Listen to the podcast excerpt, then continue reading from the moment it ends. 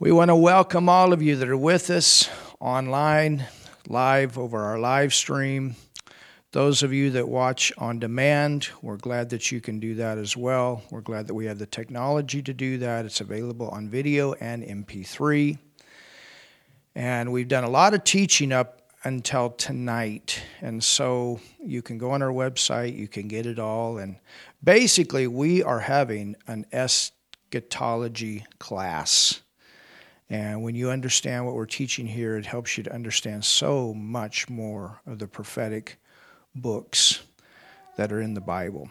So let's go before the Lord and we ask Him to give us guidance and revelation as we teach tonight.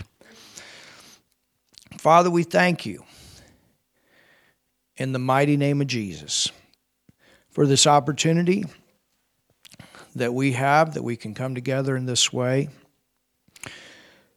We thank you for those that are here. We thank you that are those for those that are with us in different places throughout the world.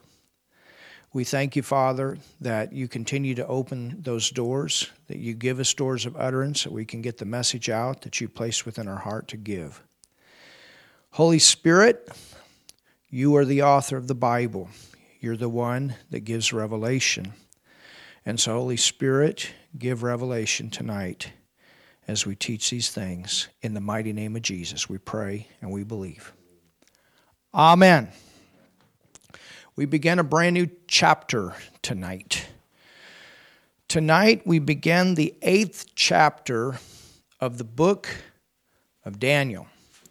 And we've said before that Daniel is the central prophetic book of the Bible. And that's the reason that we take time to teach this book in great detail in the future. I would like to teach some of the other prophetic books as well. And when we do that, it will be much easier to understand because of the teaching that we've done from this book. The first few chapters of Daniel cover a lot of history, and we looked at that. And now we're getting more and more into the prophetic flow of this book. In Daniel, the eighth chapter, we have the second vision. Remember that before the seventh chapter of Daniel, Daniel had uh, interp- he was able to interpret the dream, the vision that Nebuchadnezzar and Belshazzar had. But in the seventh and eighth chapter, Daniel, he actually writes about his own personal vision that he received from the Lord. And we see the same thing over and over, but each one has a little bit different emphasis. And in the eighth chapter of Daniel, the emphasis here, when we get into the end of this chapter, is the history that takes place before the first advent of our Lord Jesus, before he comes to the earth the first time being born through the Virgin Mary. And you know, you, you've heard this term, history repeats itself. We're going to see that in this chapter. We're going to see that there was one that came up that proclaimed himself to be God and did basically the same things that the Antichrist will do during the tribulation. So we have some very interesting things that we're going to look into. And it's so amazing because Daniel had all of this, wrote all of this down, with the exception of what we saw that Nebuchadnezzar wrote down.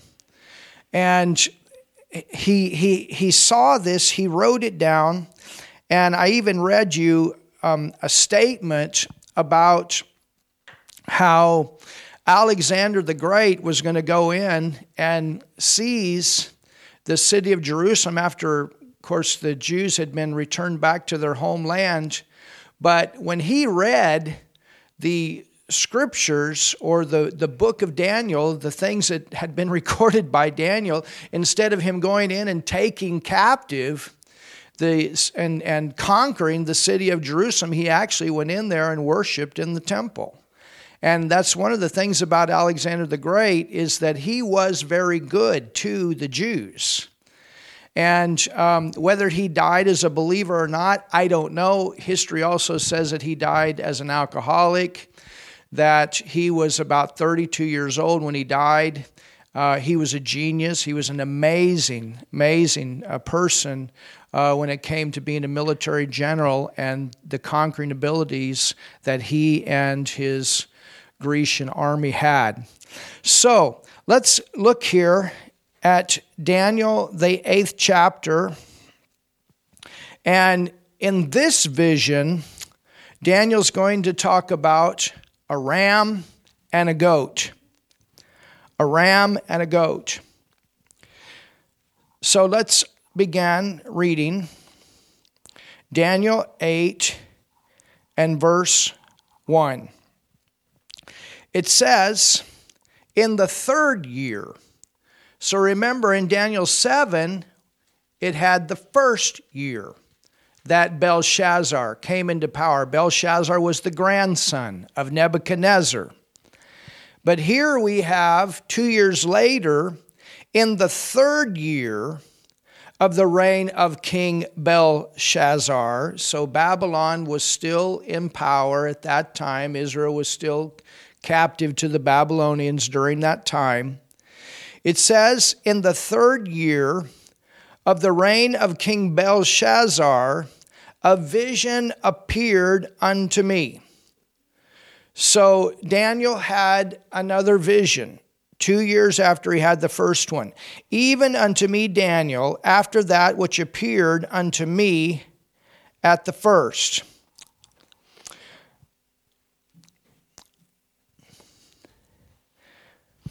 One of the points that I want to make also before we go on to the next verse about it's the point about history.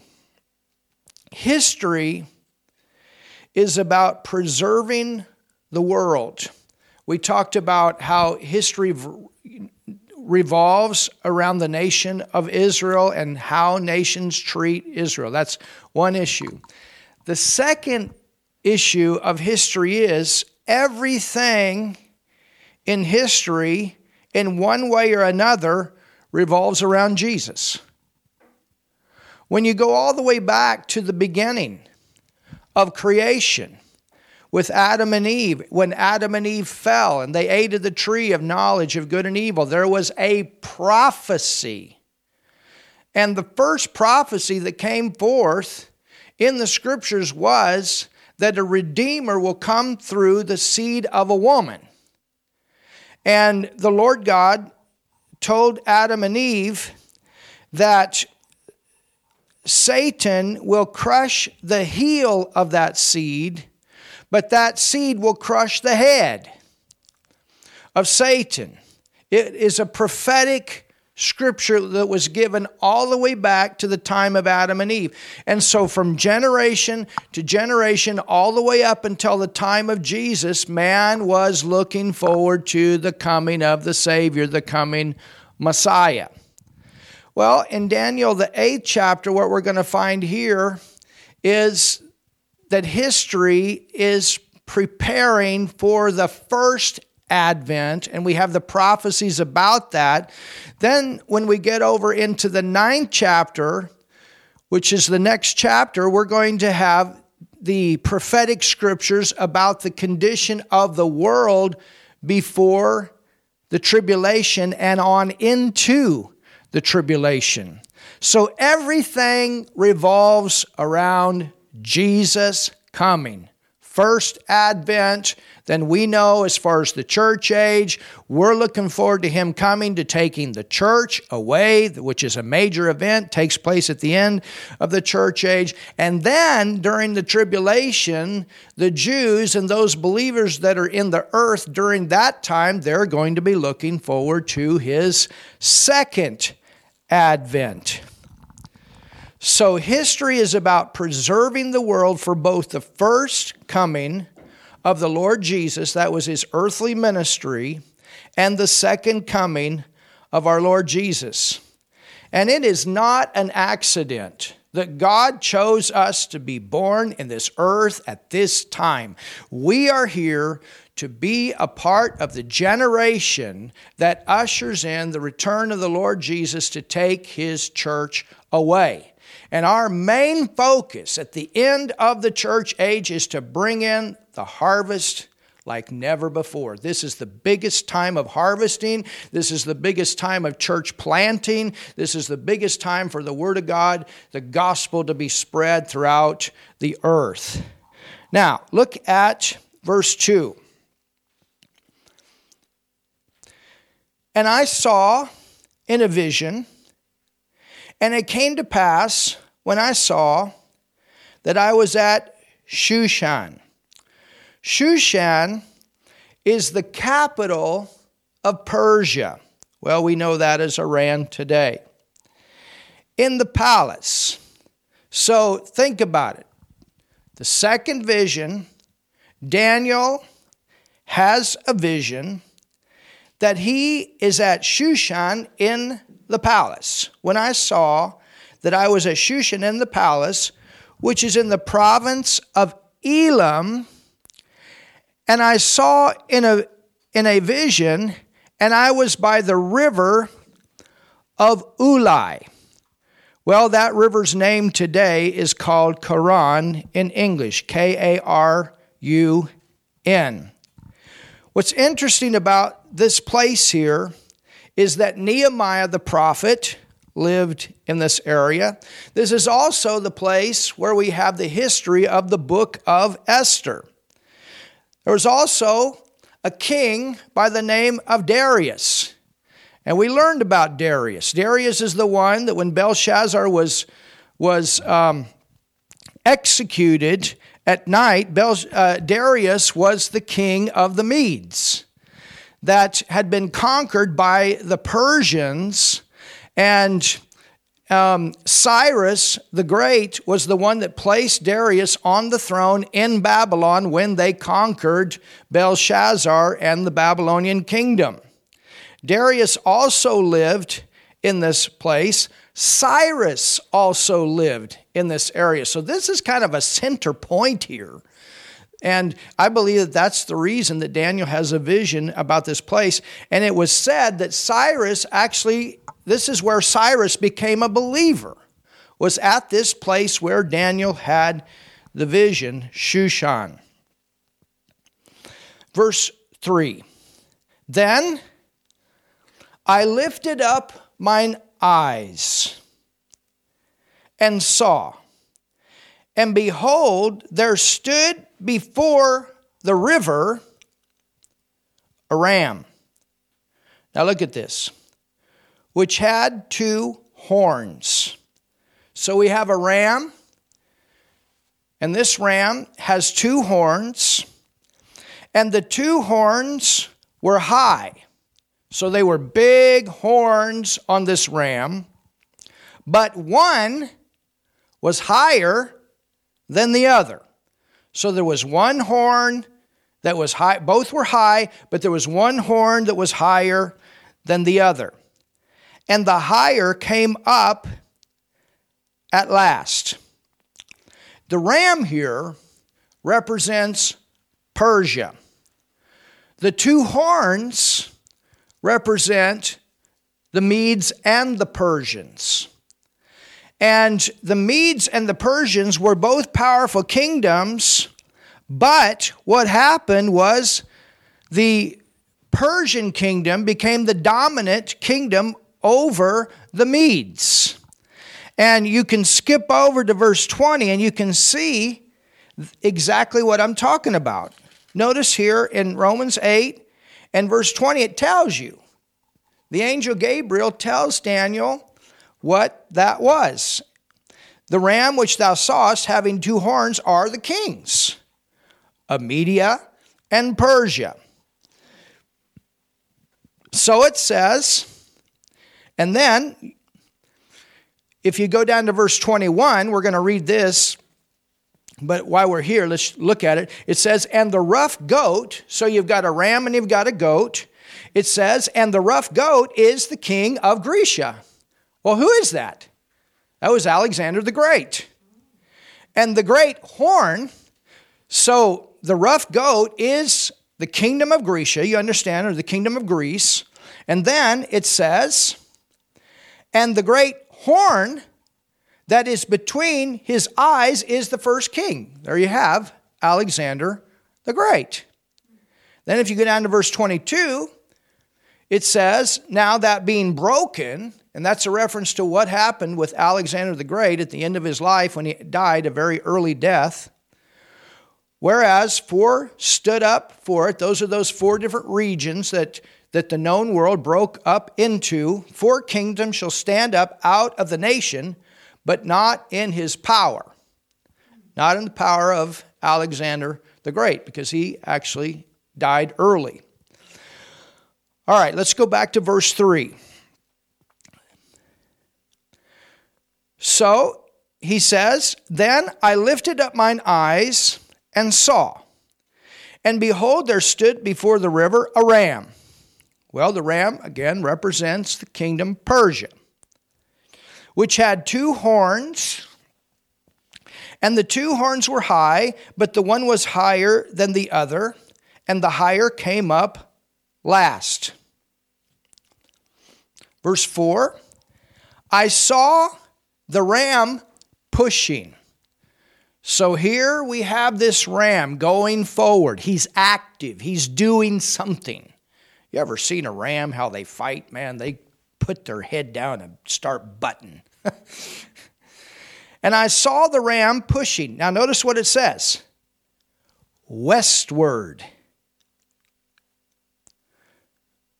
Do you remember in chapter 7 the vision of the lion and the bear? How many of you remember that? The lion and the bear. Remember, the lion represented the Babylonian kingdom. And remember, the bear represented the Persian kingdom. And you remember, the bear had three ribs in its mouth, and it said it devoured much flesh. Here's those kingdoms right here. That's exactly what happened. Now, think about this. When Daniel had this vision, none, ha- none of this had happened. Daniel, he wasn't there when Alexander the Great came up. You understand? He sees things that he's not even, a, he sees things in the vision that he's not even alive to see later on what happens. Amazing. Well, he saw what's going to go on in our time too. I saw the ram pushing westward. Westward is that region of Lydia. And that's one of those three ribs. And northward. Northward is when he went and conquered the Medes. Then it says, and southward. Anybody know what that would be? Remember that night when they had that drunken orgy with Belshazzar and that place, that party house? that he had built. All his military was drunk and and they couldn't fight. You remember that? And and what happened? Cyrus the Great came in and they conquered. That was Babylon. That's the time that the Persians came in and conquered the Babylonians. I saw the ram pushing, pushing westward, northward, southward. And I, am sorry, I may need to make a correction here. He was alive during this time, he was not during the time of the goat. Daniel was there when Belshazzar was conquered. You understand, I have to make a correction there. But, but think about it.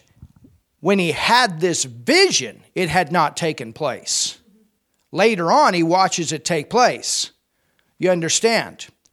And, and during, during this time, um, you have Cyrus. Remember, Cyrus was a believer. He was a man that prayed. He was a man that sought God. He was a man that had an anointing upon him to place um, Israel back in their homeland, that they could rebuild back in their homeland.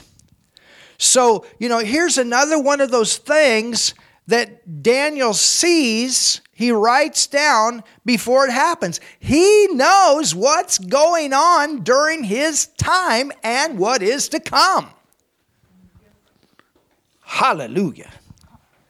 I saw the ram pushing westward and northward and southward so that no beast might stand before him, neither was there any that could deliver out of his hand. Remember how successful Cyrus was? Nothing could stop him. The hand of God was upon him.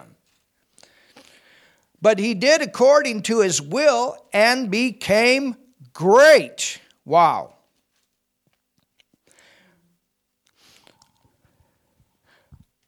All right, look at verse 5.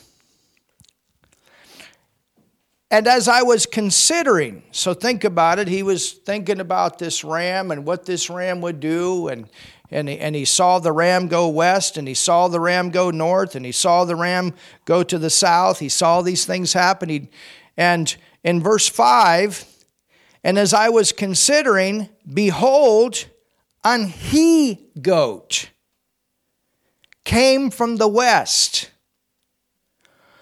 on the face of the whole earth. And what does it say? It touched not the ground. Does anybody remember in the beast vision what the Grecian kingdom was represented by? It was represented by a leopard. And remember, the leopard had those four wings it moved very fast.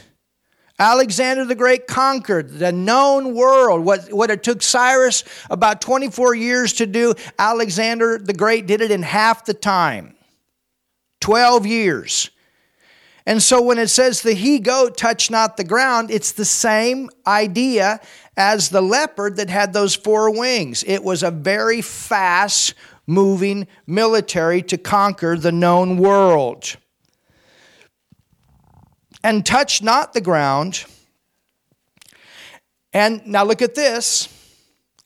And the goat, or the Grecian kingdom, had a notable horn between its eyes. Who was that?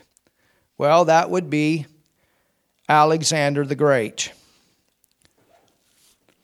And he came to the ram that had two horns, which I had seen standing before the river, and look at this, and ran unto him in the fury of his power. So, what's going to happen? The Persians are going to be conquered by the Grecians. And this is exactly what happened. Goes all the way back again to that dream that Nebuchadnezzar had. Remember? Babylon, Persia, Greece, Roman Empire. We know the church age is in there, and then the revised Roman Empire. So it says, and he came to the ram that had two horns, which I had seen standing before the river. And what happened? And ran unto him in the fury. Fury means his conquering, ability, his conquering power, and ran unto him in the fury of his power. Eventually, the Persian kingdom was conquered by the Grecian kingdom. That'll be the next one that comes. Verse 7. And I saw him come close to the ram and he was moved with choler against him. This word choler in it in the it's a I I don't use this word, but it means extreme anger or extreme fury. Alexander the Great was a fighting force. It says, and I saw him come close to the ram and he was moved with choler against him. And what happened? And smote the ram and brake his two horns, the Medes and the Persians. And there was no power in the ram to stand before him. But he cast him down to the ground and stamped upon him and there was none that could deliver the ram out of his hands. So you had Cyrus the Conquered, the known world, 24 years. Alexander the Great did it in 12. Therefore, the he goat waxed very great, or it grew to be very strong. And when he was strong, the great horn was broken. Well, what happened? That's where Alexander the Great died at a young age. You know, he did some good. And one of the good that he did was the Koinean Greek language that he placed in the earth, and all the known world had to learn that language. And again, it goes back to the coming of Jesus, the first advent of Jesus. It looks forward to the coming of the church age, because when the church age came, the gospel could be spread. Think about it. Alexander the Great, as a military might, was able to go very fast. Well, because he had brought the Greek language at a very fast pace to the known world, the gospel was also able to go at a quick, much quicker pace than what it would have gone if it had to be translated in all of these different languages. And so the earth was prepared for the time that the gospel would be preached. Isn't that powerful?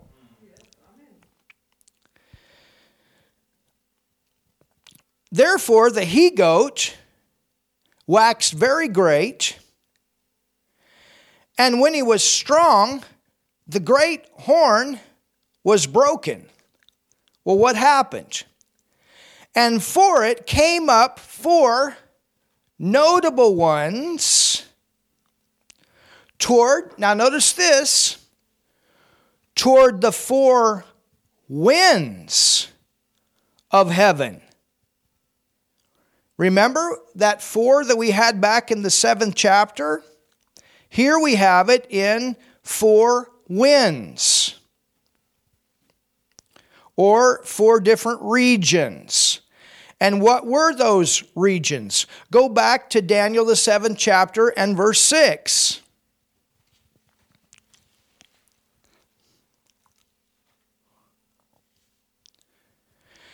One of the things that Alexander the Great did that was not good is he wanted to bring in this idea that everybody's equal and everybody gets the same and and um, the greek in in you know in our universities and places like that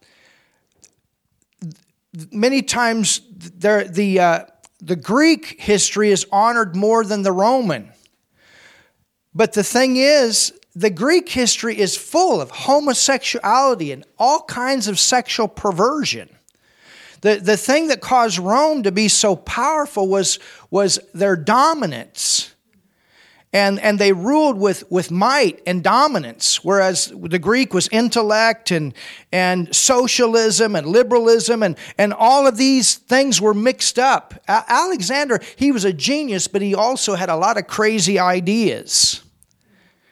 And which is one of the reasons that he died so early. Look at verse 6. It says, After this I beheld, and lo, another like a leopard, which had upon the back of it four wings of a fowl. So that has to do with that, again, that Greek kingdom and Alexander the Great. The beast also had four heads. So in the beast, it was seen with four heads, but in the next vision, we have it as four winds. You have the ram and you have the goat. The ram being the Persian kingdom, and the goat being the Grecian kingdom, the horn being Alexander the Great. And then the, the horn was broken. The little horn was broken. And what happened? It was divided into four regions. The beast also had four heads, and dominion was given to it. Those regions were Syria by Seleucus, and we're going to look at Seleucus a little bit later tonight because something's going to come out of him that is important before the first advent of the Lord Jesus. It's important to note.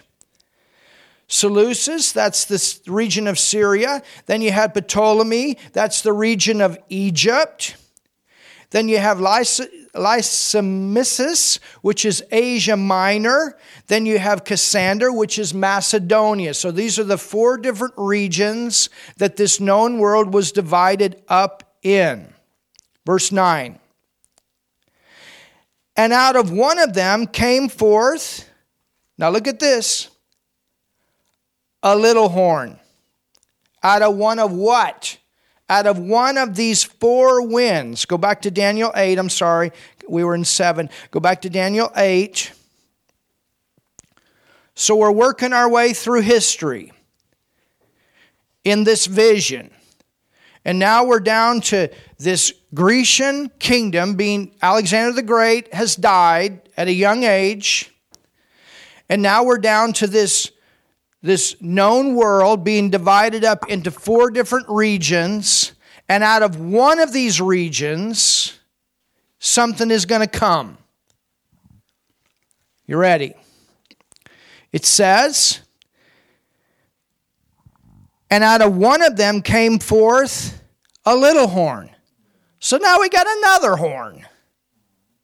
But we have another horn called a little horn. Anybody remember that term? The Antichrist.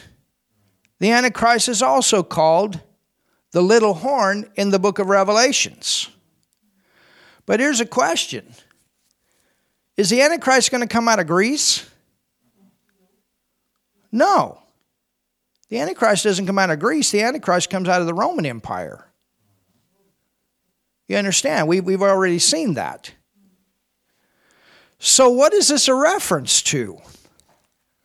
Again, something happened in history, in the earth, before Jesus came on the scene through the Virgin Mary. And then in the tribulation, history will repeat itself. There are very there, there, there, are, there are similarities to what happened in the earth before Jesus was born and what will take place in the earth before he brings his kingdom at his second advent. So you have a first advent, that's when Jesus was birthed into the earth. And then you have the second advent when he brings his kingdom into the earth. The first advent, you have Adam until Abraham, 2,000 years. You have Abraham until the coming of Jesus, first advent, 2,000 years. Then you have the church age. Then we have the second advent of the Lord Jesus Christ, which will come at the end of that seven year period called the tribulation. Hallelujah. So in verse 9, it says, And out of one of them, out of one of these four winds, or out of one of these four heads, and, and remember, we're, we're looking at the leopard. Or we're looking at the goat, the leopard and the goat, same thing. We saw it in chapter 7, and we just saw it in chapter 8, and we saw that the, Gabriel even told Daniel what it represented. The goat represents the Grecian kingdom. The Grecian kingdom was divided into four after Alexander the Great died. Out of one of them, came forth a little horn.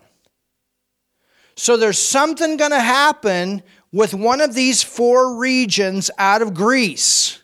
You understand? The whole area is dominated by Greece, which waxed exceeding great toward the south, toward the east. Now look at this. And toward the pleasant land. Anybody know what the pleasant land would be?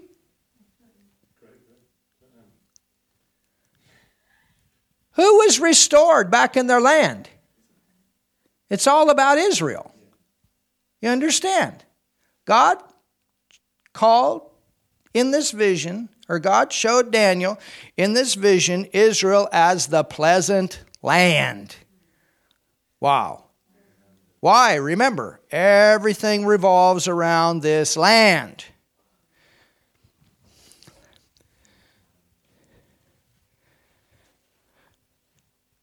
Let's read it one more time. I want to go fast, but I want to go slow. So you can stay with me. And out of one of them came forth a little horn, out of one of these four came forth a little horn,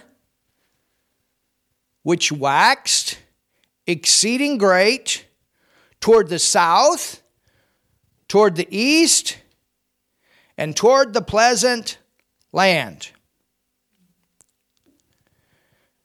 The region that this little horn comes from is the region of Syria. Do you understand that even when Jesus was born, Syria was in existence? Remember Paul? On the road to what? Damascus. Where was Damascus? Syria. You understand, that land still existed even at the time that Jesus was burst into the earth at his first advent.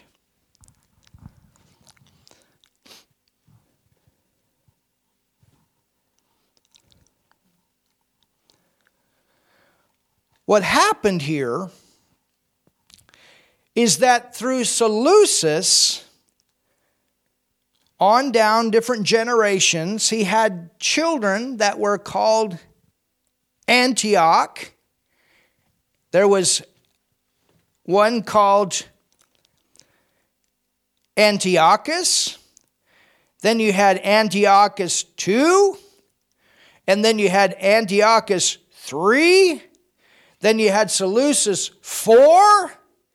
And then you had one called Antiochus Epiphany. So, are you ready for the test?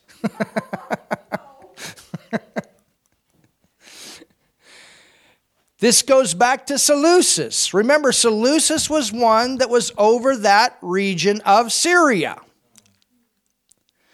And so through his generations, there was Antiochus, and that's the where the city of Antioch got its name. Of course, we're studying the book of Acts, so we're going to learn something about the city of Antioch. That became the city, the main city for the move of God later on in the book of Acts. So, through the bloodline of Seleucus in Syria, eventually came this person called Antiochus Epiphany. Epiphany, I'm sorry, Epiphany. And you know what his name means? It means, listen to this, the manifestation of deity. And when he comes into power, he actually considers himself to be God. Anybody remember what we learned out of the book of Thessalonians? The Antichrist is going to come in and proclaim himself to be God. And what's the Antichrist going to do? The Antichrist is going to go in the temple and he's going to stop the sacrifices. And he's going to tell everybody to worship him. He's the Christ, he's the Messiah. That takes place during the tribulation. But what Antiochus Epiphany does is very similar, a very similar situation. And this happens before Jesus comes to the earth through the Virgin Mary. So, you know, the devil knows that Jesus is about to come to the earth, and he's doing everything he can to stop it. It's the same thing with the tribulation. He's going to try to do everything he can to stop it. But I tell you, God's going to have the last word. He always does. We're on the winning side. Hallelujah.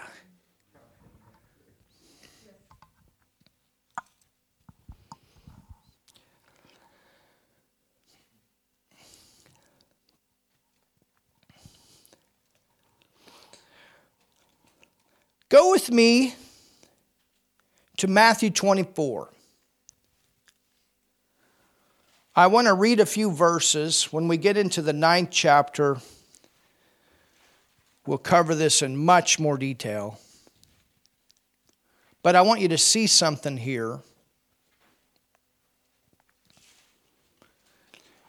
Matthew 24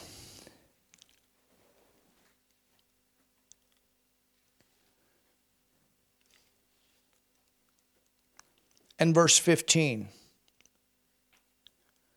It says, When you therefore shall see the abomination of desolation. We're going to find that term in the ninth chapter of Daniel. Spoken, even Jesus referred back to the book of Daniel. Spoken by the prophet, Daniel the prophet, stand in the holy place